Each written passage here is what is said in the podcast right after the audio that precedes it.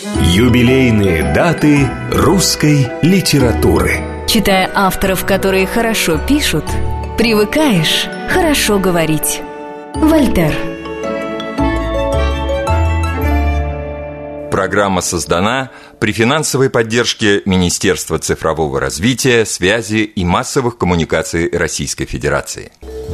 Дорогие друзья, уважаемые слушатели, здравствуйте.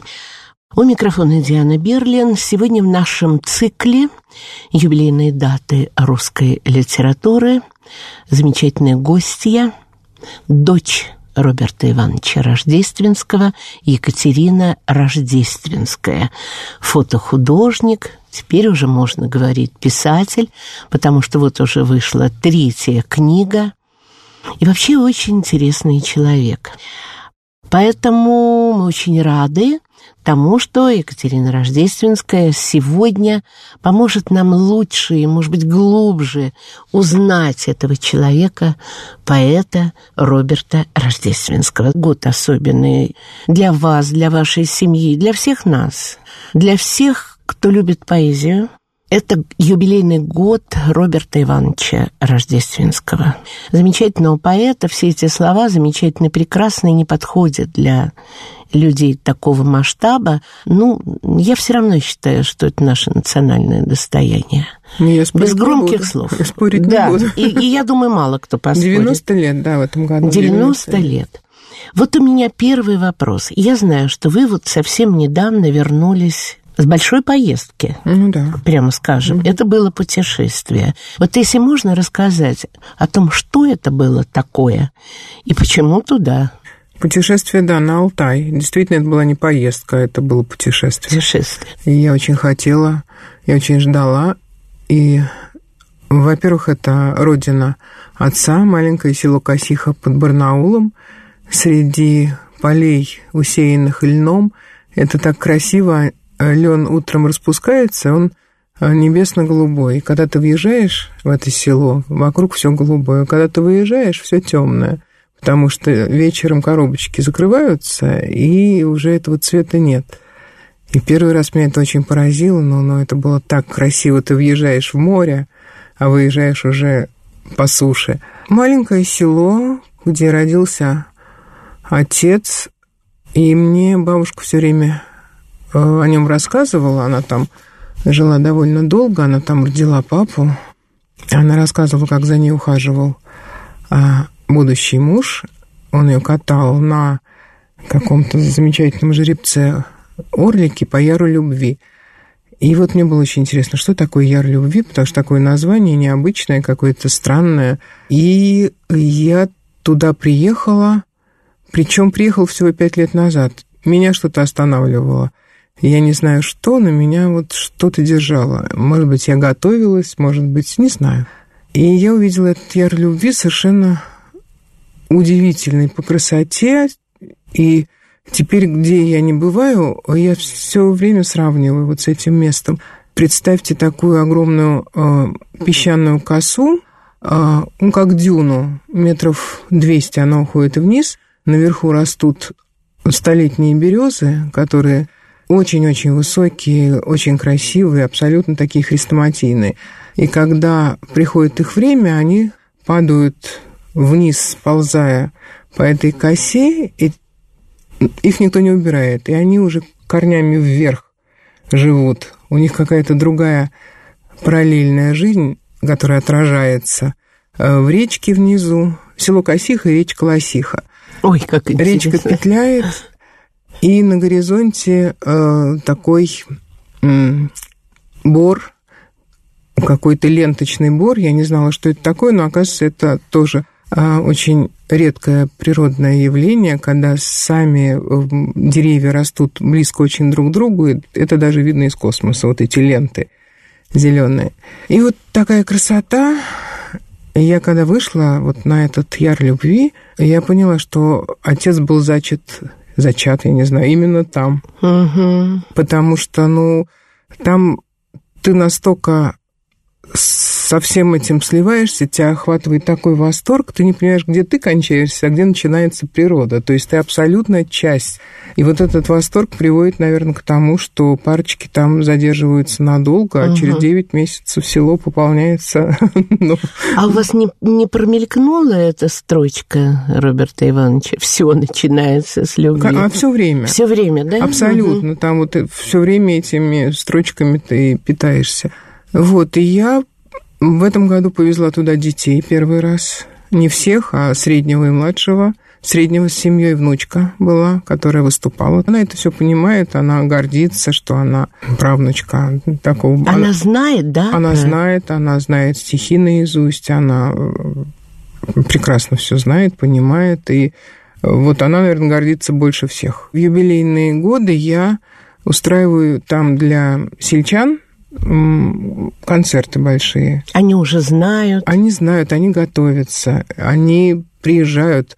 Меня обступили там вот на этом Яру, а вот, вот несколько дней, в субботу-воскресенье, там в конце июня, там фестиваль э, рождественского, и туда приезжает очень много народу, там устраивают какие-то посиделки, там продают какие-то свои поделки. поделки. Ну, то есть там жизнь идет, будь здоров какая. И меня окружили женщины, человек, наверное, 20. И, ой, какое счастье, что какой праздник сделали, какое счастье, что что-то стали там очень мило щебетать. И мы так рады, что мы приехали. Я говорю, откуда вы? Да здесь совершенно недалеко. Мы взяли, мы учительницы, э, значит, э, одной школы, мы взяли Э, школьный автобус, приехали, всего 300 километров. О, боже. То есть 300 километров туда, 300 километров обратно. И вот э, я вот этих э, женщин помню до сих пор, потому что это вообще незабываемо, как вот так вот взять и приехать, и совершенно удивительно. И вот я раз, ну, в пять лет, собственно говоря, пять лет назад, и в этом году я туда привожу своих друзей, которые просто поют для сельчан. Вот для вот село Косиха. В тот раз э, были э, Александр Маршал и Тамара Гверцетели, которые пели на вот сельской, на этом э, Яре любви, на подмостках. В этом году Туда приехала Лариса Дольна и Александр Розенбаум. Хорошие артисты. Хорошие. Висела на ветках, там человек, я не знаю, там 20 на этих березах, мальчишек. У вас остались фотографии? Фотографии, вот конечно. Да, да, да, да. На праздники туда приехало 15 тысяч человек, что очень много для такого маленького места. И оно очень притягательное. И я так мечтала... Меня так вообще эта красота поразила. Я мечтала а, увидеть Э, рассвет там. И в этом году я осталась, я дождалась. Я увидела вот это вот постепенное такой свет, который начал откуда-то исходить, абсолютно непонятно откуда. Я сфотографировала, ничего, конечно, не получилось, потому что это не, не передает, но ощущение какое-то совершенно природное, нежное, странное. И я опять этим живу, потому что я питаюсь такими вещами, я питаюсь глазами, я питаюсь чувствами. Описать это нельзя. Да. Сфотографировать это нельзя. Это вот только впитываешь и никому не можешь рассказать, угу. потому что это твои переживания. И вот когда ты с высоты вот смотришь на, на солнце, которое там расталкивая вылезает. Это такое удивительное. Катя, вы знаете, ну, мне так просто повезло. Это просто в жизни такое везение. Я много э, не то что пересекалась, а общалась с Робертом Ивановичем. Так, ну, так случилось, да? Что 70-х годов. И я помню вас маленькую. Да. И жизнь, которой вы жили, она, конечно, уникальна. Что меня поражает в итоге? Это дом, в котором были своими людьми, близкими, родными, ну, просто все, как бы сейчас сказали звезды. Вот как все-таки, почему это такая закваска? У вас потрясающая мама, это вообще мой кумир, ваша мама, и, и как критик, и как человек, который просто очень образованный, то, что уже в возрасте она открыла в себе, или это вы, вот для меня это тайна, кто из это вас сестра. открыл, девочки, сестра, да, вот этот талант она начала писать, и картины, ну, и то, что происходило между родителями, ну, это было ясно, это пара. И вот это все вместе вас никогда ни у вас, ни у сестры. Никогда не было какой-то фанаберии. Этого не было. Вот как это все может происходить? Ведь вы же помните, Роберт Рождественский, я не говорю о том, что он был поэт, и этим все сказано. Я не говорю о том, что песни, которые поет народ, и эти песни дают им силу еще верить во что-то, написаны на его стихи, а как как вам известно, все-таки стихи в песне играют определенную роль. Да, не текст, а стихи. Да, да, именно стихи. Я не говорю о том, что первая книга Высоцкого – это Роберт Рождественский. И много чего, что осталось за кадром для нашего народа. Но все-таки мой вопрос. Это так в доме, это было в порядке вещей. Пришел этот, пришел тот. Это к детям не имело отношения только если они сами в себя, вот как эти закаты, Нет, это были, впитывали. Это были гости. Это, это были, были гости. любимые люди, это были друзья, это были гости. Они со временем становились почти родственниками, как Иосиф Кобзон, Кобзон скажем, да. как Магомаев, в которого была влюблена моя двухлетняя сестра, и которую он учил играть на пианино. А бабушка так вообще во всех была влюблена, поэтому там перечислять нет смысла. Конечно, конечно. Нет, это было совершенно в порядке вещей. Пришел человек, он сначала накормить. Наверное, не у всех такое отношение к людям. Сначала накормить. Сначала Я накормить. помню, бабушка Конечно. же, она же потрясающая готовит. Нет, это сразу она шла к плите, и я, собственно, откуда книжка рецептов? Я тоже, я не любила этих людей, которые приходили. Они Абсолютно. забирали Они родителей. забирали родителей, это я очень чувствовала, потому что родители были выездными, они уезжали довольно надолго, не было телефонов тогда, я узнавала в Союзе писателей, как они там ездят, скажем, по Австралии, в каком они городе, когда они куда приедут. Помню наизусть телефон справочной аэрофлота. Я звонила узнать, приех... прилетели, не... ну, в общем, вот эта вся ситуация. И когда э, они возвращались домой, сразу двери настежь, и идут люди косяком мы даже иногда не успевали поздороваться. Поэтому я шла на кухню с бабушкой, готовила. Всегда гости начинали с кухни, всегда. У меня, собственно, первая книжка «Жили-были, ели-пили» именно вот про это э, время, про это место, кухню, на которой у человека все происходит. Да. Все. И любовь, и ненависть, и смерть, и битье посуды, и ссоры, и угу. разочарование, и политические разговоры, и анекдоты. Это все кухня. Вот. И я считаю, что как раз вот, наверное, то, что народ приходил в таком количестве и... И такой народ. И такой народ, да, и сделал меня писателем, потому что мне очень хочется э, людей э, как-то вернуть в то время, хотя бы на страницах своих книжек, оно было очень добрым, и я очень скучаю по нему, конечно. Да. Во-первых, потому что все были живы, и все были рядом, а во-вторых, потому что очень не хватает сейчас любви. А все начинается с любви, сказал великий поэт. Да, ну это правда. Как вот такая простая строчка, Абсолютно, правда? Да, да которая уже расхватана да. на угу. все цитаты.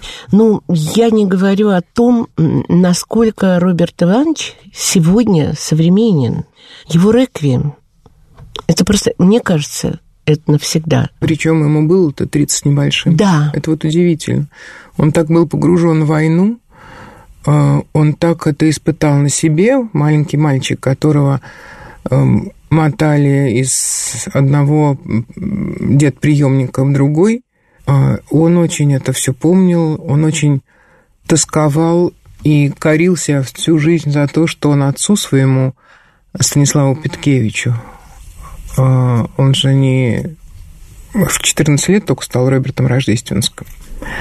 А так он был Роберт Станиславович Петкевич сказал, когда тот уходил на фронт, что э, без ордена не возвращайся. И он корил себя, потому что он не вернулся, но орден получил. Угу. И всю жизнь он искал могилу, где похоронен отец, отправлял какие-то запросы, звонил по каким-то телефонам. Раньше это все очень сложно было сделать. И мне иногда приходит мысль в голову, что вот я приехал пять лет назад на Алтай именно для того, чтобы узнать, где могила деда. Нашла? Родственники Петкевича ко мне подошли, причем ну, в толпе, Я никого не искал, я не знал, что есть какие-то родственники. И сказали, что вот вам надо посмотреть в Латвии, потому что возможно, что там погиб Станислав. И я поехала туда, приблизительно сказали, где это могло быть, а их поезд э, госпитальный разбомбило, и вот всех людей в, одно, в одну братскую могилу похоронили. И я поехала, маленький такой э, поселочек, отношения не очень хорошие. Я думаю, сейчас я нарвусь на какие-то там разговоры. Надо, думаю, как-то выпить кофе, хотя бы как-то собраться, потому что не хотелось мне вот угу. ехать туда дальше. Был э, какой-то э, дом при въезде, пионерлагерь летний. И там старушка такая, я говорю, скажите, пожалуйста, вы не знаете, где здесь братская могила? Он говорит, да, вот за домом здесь, вот пойди посмотри. Думаю, ну так просто ведь не, не бывает. Пошла там, довольно запущенная аллея с туями и, наверное, штук 30 или 40 вот обелисков, где написано мелкими-мелкими буквами. Думаю, ну, надо все проверить, потому что так я, ну, конечно. естественно, не уйду. Подошла там сразу, к пятому или к шестому, откинула ветку, и смотрю, написано «Петкевич». И такое ощущение было, что меня кто-то туда вел, что вот именно вот какой-то я выбрала произвольный совершенно обелиск. Вот эта старушка, которая меня сразу направила. То есть я потратила минут пять приехав вот в это э, поселение.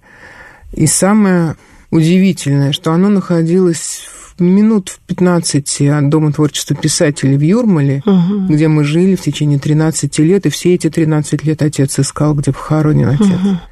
А вот, вот так суждено было вам? Да, да. И вот именно, наверное, для этого я пять лет назад и приехала, чтобы да. вот узнать это. Угу. Так что вот уже это белое пятно у нас закрыто, слава богу. Ну, отец все видит, все знает. Конечно, я тоже в это верю. И мама. Конечно, нет, ну это я да. говорю так. Это да.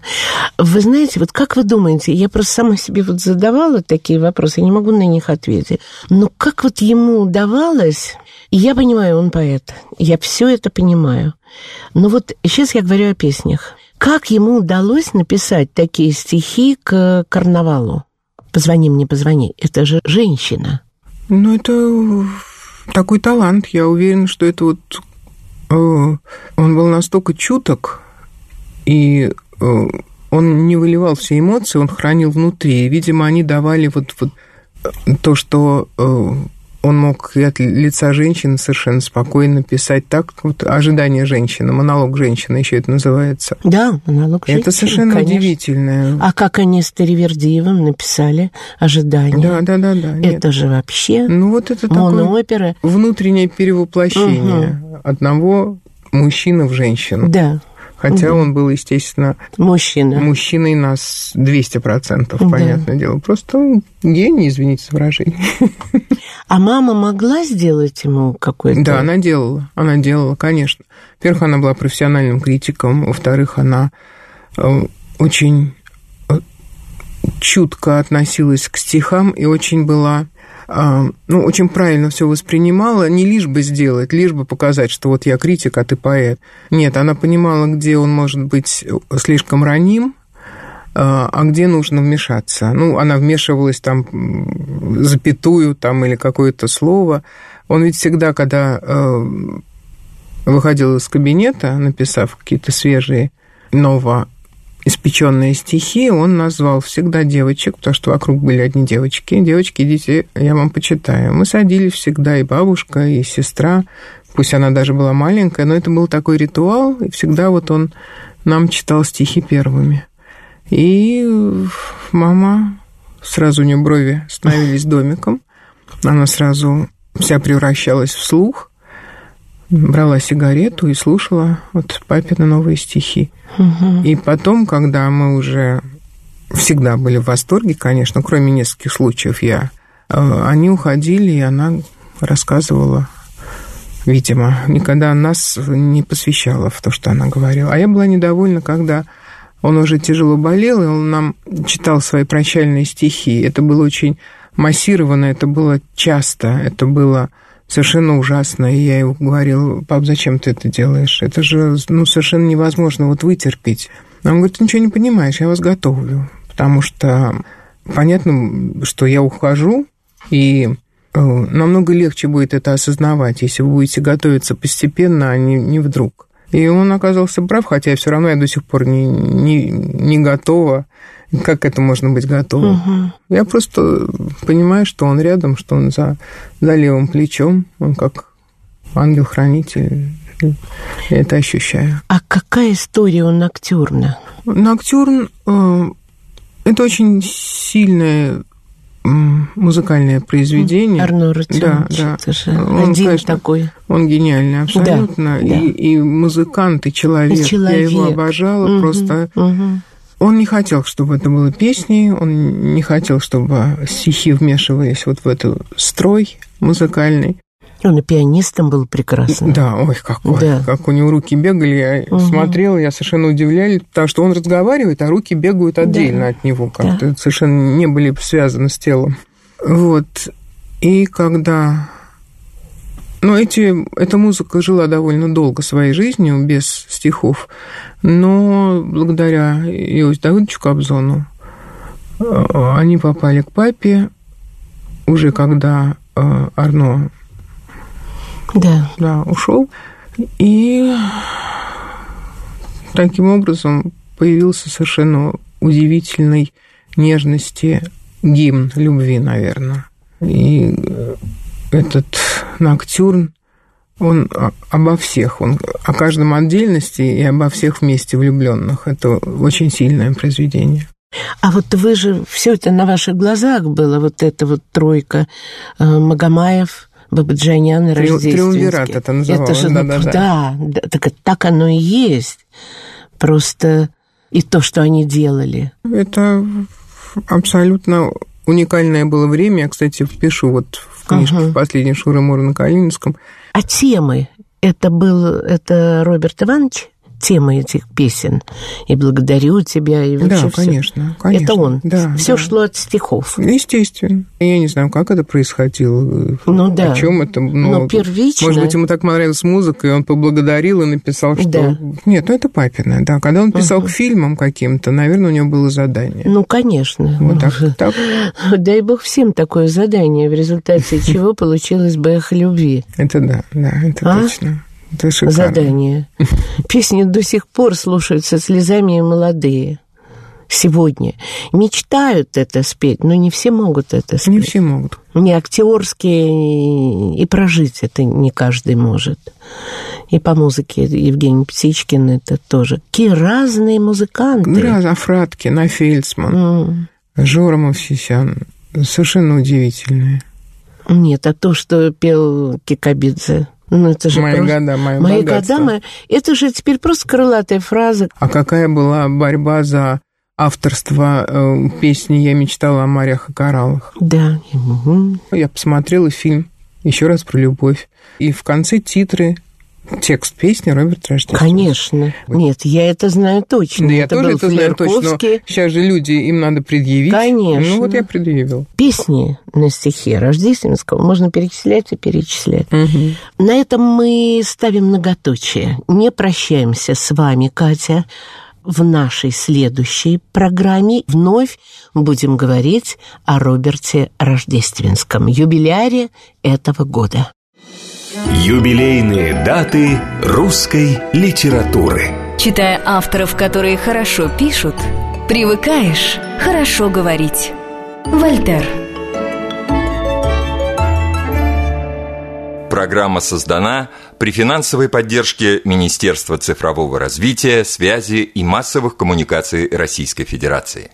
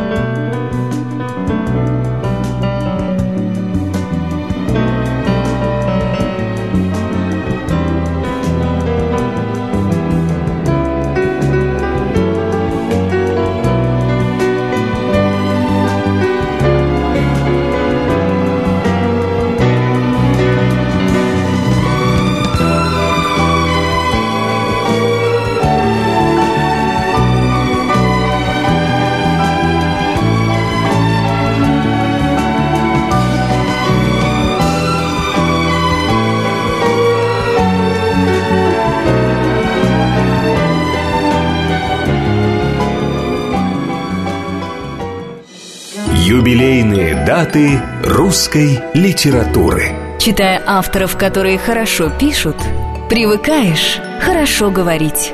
Вольтер. Программа создана при финансовой поддержке Министерства цифрового развития, связи и массовых коммуникаций Российской Федерации. И вновь сегодня у нас в гостях Екатерина Рождественская, мы говорим о Роберте Ивановиче Рождественском, поэте, который оставил ну, просто колоссальный след не только в нашей русской поэзии, но и в песне. Песни, которая играет свою особую роль в нашей с вами жизни. Я думаю, с этим уже никто не поспорит. Итак, Роберт Рождественский. Благодарю тебя за песенность города и откровенного и тайного.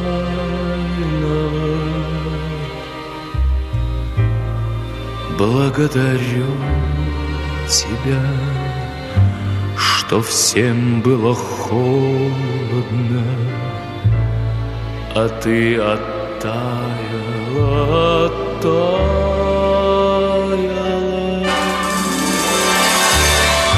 За шепот и за крик, за вечность и за миг, за отгоревшую звезду.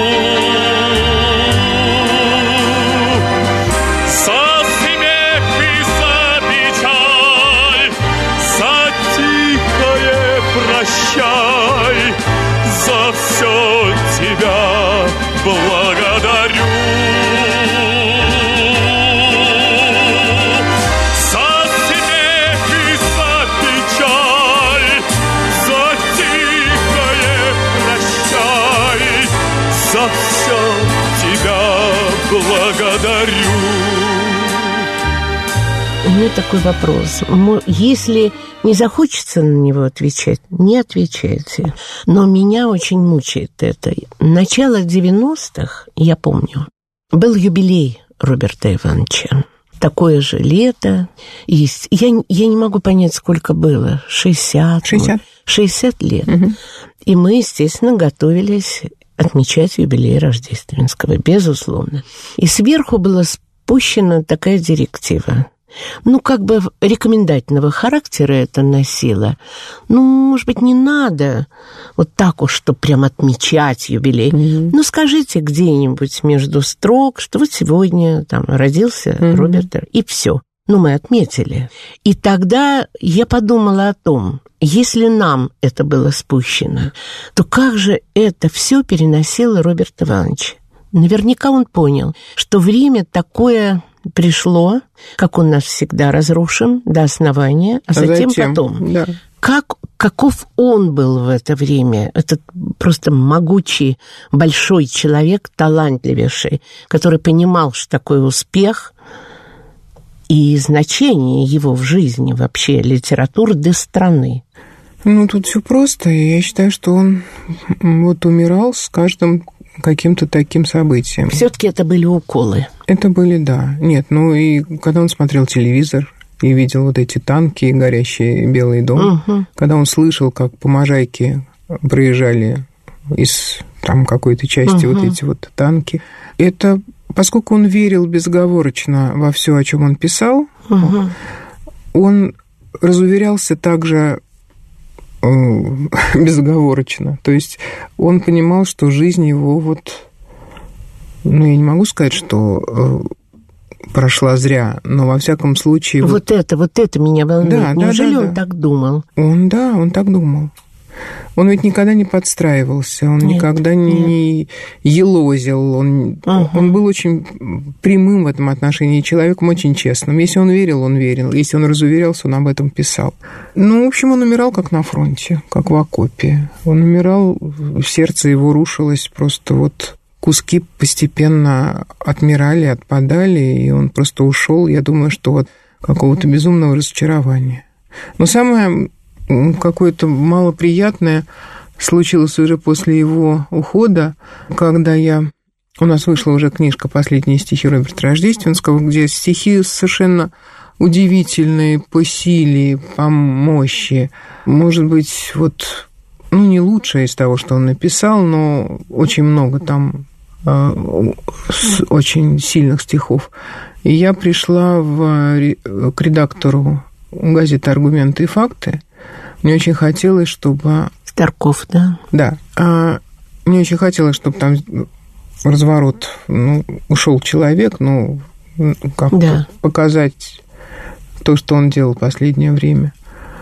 И мне сказали, что нет, вы знаете, к сожалению, мы все понимаем, но мы печатаем стихи только одного поэта. И я, я была совершенно ошеломлена, и я онемела. И это было настолько... Вот эта вот дележка. А кто это? Ну, что ну, я буду сейчас говорить? Ну, да. Просто... Главное, поскольку... одного. Да. Это уже... Одного, но в смысле имеется в виду ну, из да. тех поэтов угу. из 60 А, понятно, понятно, да. Ну вот мне удивила вот эта дележка при жизни своего места в истории. Как, как это, зачем? Это так несправедливо, это так ужасно. Я была в таком ужасе. Не потому, что даже отказали э, напечатать э, стихи отца, а просто потому, что такое может происходить. Это возможно, да. да. Вот так угу. вот неприкрыто и так прямолинейно меня да. это убило. Я так думаю, ему досталось больше всех, прошу прощения, просто. Да, ну, наверное. Да, именно в тот период.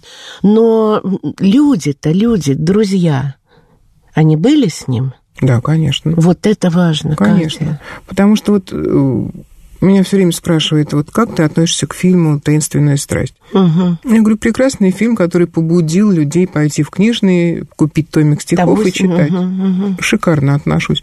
Другое дело, что это фильм э, художественный, а не документальный. Там нету правды вот такой прям, чтобы... Это... Они, шестидесятники, никогда не ходили за ручку и вместе не писали стихи. Это да. бред полный, это совершенно разные планеты, потому что планеты разные галактики. Угу. Они жили в переделке, ну да, но их улицы никогда не пересекались. И очень, ну просто это было удивительно, удивительно мне вот такое слышать. И они, в принципе, в жизни не так уж но это не была дружба. Я не могу, я не могу сформулировать, какие были у них отношения. Это было скорее такое дружеское соперничество. Они не могли друг без друга, потому что угу. каждый побуждал другого идти дальше и делать что-то такое более интересное. И мне почему-то кажется, что именно у Рождественского не было зависти. Нет, он, он был, какой-то это независимый. Же, это же касалось человеческих отношений, да. а он был уникальным человеком абсолютно. Вот из той алтайской глубинки. Угу. Вот, там, вот наверное, оттуда все. Да, я думаю, что вот оттуда вот эти корни, оттуда вот это вот э, какая-то э, доброта совершенно удивительная. Он никогда не толкался э, локтями. Он, он жил, как он жил, как он дышал. И другое для него было непонятно, почему, зачем надо суетиться, зачем надо писать какие-то письма, зачем надо... Зачем? Вот зачем вот это вот слово такое? Он жил, он писал стихи, он считал, что это его предназначение. Ну, он в течение жизни ходил, и открывал двери, и входил в кабинеты ради кого-то. Всегда, это да, было. всегда ради. Это да. было. Потом я, я понимаю, что у мамы с папой это история любви, это просто... Это вообще отдельно. Это отдельная песня, да. Я думала, вот писать об этом, не писать, не буду я писать об этом. Я, у меня не найдутся слова, я еще таких слов не придумали, чтобы написать, вот как закат я не могу описать, вернее, восход. Так я и не могу описать их любовь. И, ну, один раз они крупно поссорились, и я не могла понять, в чем дело. И мама потом мне говорит, что э, отец хочет вступить в партию. Для нее это был, ну, не то что удар под дых, а для нее это было какое-то разочарование. А я говорю, что ты мне так это спокойно говоришь, что, то, что вы что-то решили? Да, я сначала ему сказала, что или я, или партия, но он мне объяснил все так, что я понимаю, что ему нужно. Я говорю, а как он объяснил? Он говорит, ну вот когда происходят какие-то важные совещания писательские, там заседания или еще что-то такое, и когда вот это заседание заканчивается, ведущий говорит, а теперь, пожалуйста, останьтесь коммунисты, а все остальные выйдете, мы будем решать важные вопросы. И он говорит, я хочу слышать из первых уст, что происходит, мне не нужно потом эти пересказы и перешептывания. И как-то повлиять да. на что-то. И потом э, у меня есть э, мечта, скажем, издать книгу стихов Цветаевой, о которой несколько поколений не помнят, у которой просто нету вот этого поэта великого. А это я могу сделать только проходя в какие-то кабинеты и имея какое-то звание, имея какой-то вес. Вес мне может дать вот членство э, в коммунистической партии. Я хочу помогать. И он действительно очень много сделал, то, о чем мало кто знает. Он э, выбил, я думаю, что выбивал он всегда все своим здоровьем, своим временем, которое он мог потратить на написание стихов, но он просиживал в приемных у чиновников, он убивал свое время, казалось бы, но на самом деле он очень много сделал. Он пробил дом Цветаевой, дом-музей Цветаевой в Борисоглебском переулке. И мало того, об этом тоже, наверное, никто не знает – когда этот дом уже открыли, когда он уже э, назначили директора, когда он все эти бумаги собрал, она говорит, огромное спасибо, такое счастье, что вот это есть, и что вот это новая история, новая страница. Теперь мы будем, наверное, не скоро открываться, потому что надо будет наполнить чем-то, какую-то вот мебель того времени. И на следующий день взяли мам с папой грузовик, отправили почти все, что у них было из мебели вот в этот музей какой-то диван, там какую-то люстру того времени, я имею в виду, uh-huh, антикварные. Uh-huh, uh-huh. Так что какие-то вещи там отцовские да. тоже. Потом э, он был э, председателем э, по э, наследию, комиссии по наследию Мандельштама, что тоже очень важно, и тоже это новое для многих поколений советского народа имя. Не то слово. Ну и книга стихов Высоцкого, угу. первый, то, после, которого, которого Высоцкий все-таки стал поэтом, а не и актером с гитарой. Мечтал. Да. Он же мечтал, чтобы это было напечатано. Ну, при, при жизни не получилось, да. но тем не менее да. он стал поэтом. Официально. А относительно дома Цветаевой мне рассказывала об этом первый директор этого дома.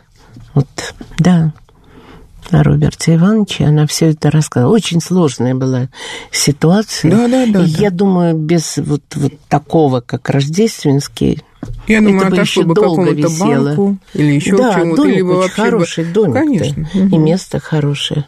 Да. А вот скажите, вот среди всего, что есть у Роберта Ивановича. Вот не могу говорить я об этих людях в прошедшем времени. Вот у меня как-то это не получается. Может быть, потому что все время звучит. Сегодня это звучит всюду. И вот это маленький человек, баллада... Вы понимаете? Это же вот и ну, на всей да. земле не хватило. Да? Это вот то, о чем, мне кажется, думает сегодня каждый, ну, более-менее порядочный человек. Угу. О тех, кто упал, и, к сожалению, без памятников. Ну, и вообще, к сожалению, что упал. Ну, Я бы понятно, так сказала, да, да, да. да. Вот для вас есть какие-то стихи, которые, ну, вот как бы особенно? Чисто по человеку, не как дочери. Мне очень нравится его очень раннее стихотворение, посвященное маме. Наверное, еще это был период влюбленности. Они еще не были э, женаты. Приходить к тебе, чтоб снова. А Обожаю. вы можете прочитать? Я Хоть несколько строк. Приходить к тебе, чтоб снова просто вслушиваться в голос. И сидеть на стуле, сгорбясь, и не говорить ни слова, приходить, стучаться у двери, замирая ждать ответа. Если ты узнаешь это, то, конечно, не поверишь. Ой, не могу я читать, у меня прям... Да, Угу. И так я они просто, жили. Я просто вижу вот это, вот как Конечно. он, как он стесняется, как он садится на эту табуретку, как он вот ждет, а как он всегда стеснялся. Да. Вот он приходил в студию, такой большой, Боже мой. И вот так вот... И это, да, да как-то да, боком сжимался, немножко. Да, да, да. Все время. Роберт Иванович, вам удобно, все нормально? Да, спасибо. Вот это спасибо у нас просто вот все время. А вы знаете, тогда еще было много таких людей. Да, да. Кому-то они, наверное, перестали быть нужными. Ну да, ну да. Ну вот силы хватило как-то их извести. Это ужасно жалко. Мы сейчас пожинаем. Да, да, вот да. как бы нам это понять? Ладно, это тема другого совершенно разговора. К сожалению, как там плеть обухом не перешибешь. Не перешибешь, да. да. Что вы будете... Год-то, он еще вон впереди. Да, что да, будет да, да, дальше? да. Дальше будет больше. Так, что конкретно? А, Дальше будет большой концерт в Сочи 1 сентября. А, Где? Вот там, в этом зале фестивальном? Максим Аверин делает, и он вообще очень помогает с поддержкой и с поддержанием э, отцовского имени. Он очень много его читает. Так что вот он зовет меня и будет большой концерт. Потом э, Там будут песни там стихи. будут песни, да, ну Мгм. ничего Ну нового да. мы не- И не придумать не, надо. можем. И не надо. Мгм. Но все равно это будет с какими-то местными актерами. Это же Да. тоже, это мне всегда это очень интересно. Конечно, потому что я когда знаю, как, новые. да, да, как все уже поют, я, я их очень люблю, я это все знаю, но мне всегда вот восхищает какие-то новые жемчужины. Потом 13 октября будет открытие сезона в Центральном доме литераторов, и там будет тоже большой концерт, где мне хотелось бы, чтобы пели все-таки вот молодые, те, которые подхватывают. И они есть. Они Катя. есть, да, да, и Они мне есть. очень хочется, чтобы Мгм. вот прозвучали песни в другом каком-то Мгм. преломлении. И 12 ноября будет большой концерт в Крокусе. Там будут очень интересные, смешные ведущие. А, Я и Александр Розенбаум. Очень смешные. Нет, ну я... Очень ну, смешные. я не профессиональный, вы, вы же понимаете, из меня ведущий, но я, я э, Саше сказала, что ты выйдешь для ума, а я для красоты. Вот Да, на между этом деле прочим, мы... это да. очень много. Конечно, конечно. Ну, нет, почему? Я помню, однажды вы вели. Это было, по-моему, в каком-то большом зале. А, это было в Кремле. Но это Кремле, не между видение, это, это я разговаривала с Авериным. Ну, понятно. Ну, то есть это будет такое Он тоже был видение. для ума, вы хотите сказать. Я поняла. Да, Понятно, он был для ума. понятно. Но это здорово, и Крокус. И там уже будут э, артисты и знакомые, и, Да, может да, да, быть, да. и незнакомые. Может Нет, и там быть. будут новые песни отца. Я Розенбауму дала стихи, которые... э, Он написал. Нет, отец. Нет, музыку. Музыку, он, да, он собирается написать. Для этого тоже вдохновение нужно. Но вот он собирается Конечно, это петь конечно. там в Крокусе. То есть будут премьеры песен. Угу, здорово. Да, да, да. Да я думаю, до того времени, может быть, если у вас есть стихи, может быть, кто-то из композиторов Ну да, нет. еще ну, напишет. Да, да, да. Это было бы здорово, конечно. Да потому что рождественский должен продолжаться. Конечно, конечно. Ну вот при мне мы как раз, когда с Ларисой Долиной э, сидели там на этом Косихинском Яре любви, Угу. э, мы договорились, что она тоже споет новую песню на стихи все начинается с любви. И сразу позвонили Максиму Дунаевскому, и они договорились, что... Ну, здорово. Ну, я это так говорю, я хочу, чтобы это случилось. это поэтому это случится. я вот- Если за дело берутся Долины и Дунаевский, это случится. Я очень надеюсь, Это очень правда. хочется. Это правда. Катя, ну, конечно, ну, как бы общение с вами, ну, только может быть равноценное чтению книг ваших. Это правда. Ну, как можно назвать Шуры-Муры на Калининском? Ну, это же просто потрясающее Я название. должна сказать, что это не мое название. Чье? Э, Женя Маргулиса. Потому что... Любимый. Да, потому что я очень долго думала. У меня вот эта третья книжка, Мгм. такая полубиографическая, и у меня все обозначено адресом. То есть двор на Поварской, Угу. балкон на Кутузовском, и здесь вот что-то должно было быть на Калининском. Я Женьке говорю, Жень, ну, я, я не знаю, вот, он ну о чем книжка-то? Он говорит, Я говорю, ну вот о любви бабушки, которая, значит, втюрилась там молодого э, корреспондента, фотографа, и там ну, вот жизнь наша в начале 70-х в одной из высоток на Калининском. Он говорит, ну хорошо, значит, о любви. Ну давай, ну как тогда любовь-то называли? Он так думал, думал, говорит, Шуры-Муры. Шуры-Муры на Калининском. Я считаю, что это Да замечательно. вообще Да. блеск просто. Это продается в книжных магазинах. Ну, конечно. Можно купить. Спасибо. Спасибо огромное. Но, к сожалению, эфирное время. Вот только что. А так, конечно. Но я подумала, если у вас будет время, может быть, вы придете к нам. Ну, с удовольствием. А? Конечно. И появятся уже новые песни Да, да, да, какие-то, да. да. Угу. Уже как-то будет Нет, все с удовольствием, Леночка, я всегда Да. за. Спасибо. Об отце поговорить-то, господи, среди Да. ночи. Это, это правда удовольствие. Спасибо. Мне удовольствие с вами общаться, да. Спасибо, Катя. Огромное спасибо. Сегодня у нас в гостях была Екатерина Рождественская. Мы говорили обо всем. Я, правда, очень вам советую, во-первых, найдите книги, а во-вторых, перечитайте Роберта Ивановича. Вот Да, сегодня он звучит, как будто бы он писал это вчера. Вот правда. И Это Именно для так. сегодняшнего дня. Да, именно для сегодняшнего дня. Хотите о любви, хотите вообще о смысле жизни. Роберт Рождественский. Все начинается с любви, твердят. Вначале было слово, а я провозглашаю снова. Все начинается с любви, все начинается с любви. И озарение, и работа, глаза цветов, глаза ребенка. Все начинается с любви. Все начинается с любви, с любви. Я это точно знаю. Все, даже ненависть, родная и вечная сестра любви. Все начинается с любви. Мечта и страх, вино и порох, трагедия, тоска и подвиг. Все начинается с любви. Весна шепнет тебе «Живи!» И ты от шепота качнешься и выпрямишься, и начнешься.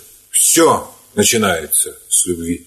Воспоминания глядят в глаза, Воспоминаний обмануть нельзя. Они по самой сути Мои друзья и судьи, и Мои наставники. Пускай расстались мы с тобой, Но все ж в воспоминаниях ты моих живешь. В дожде таком веселом, цветном и невесомом Вновь идешь ко мне. Плывут в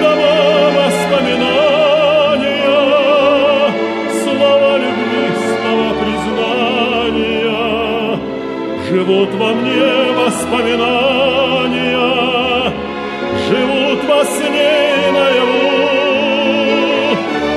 Они тепло мое весеннее, Моя мечта, мое везение, Моя надежда и спасение, Пока я помню, я живу.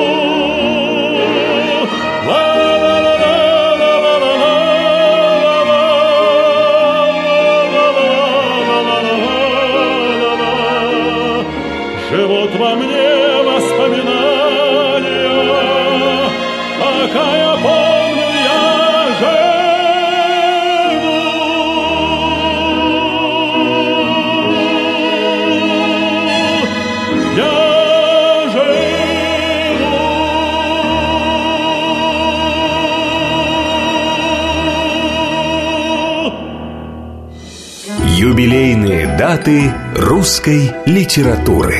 Читая авторов, которые хорошо пишут, привыкаешь хорошо говорить.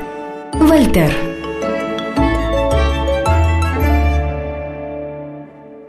Программа создана при финансовой поддержке Министерства цифрового развития, связи и массовых коммуникаций Российской Федерации.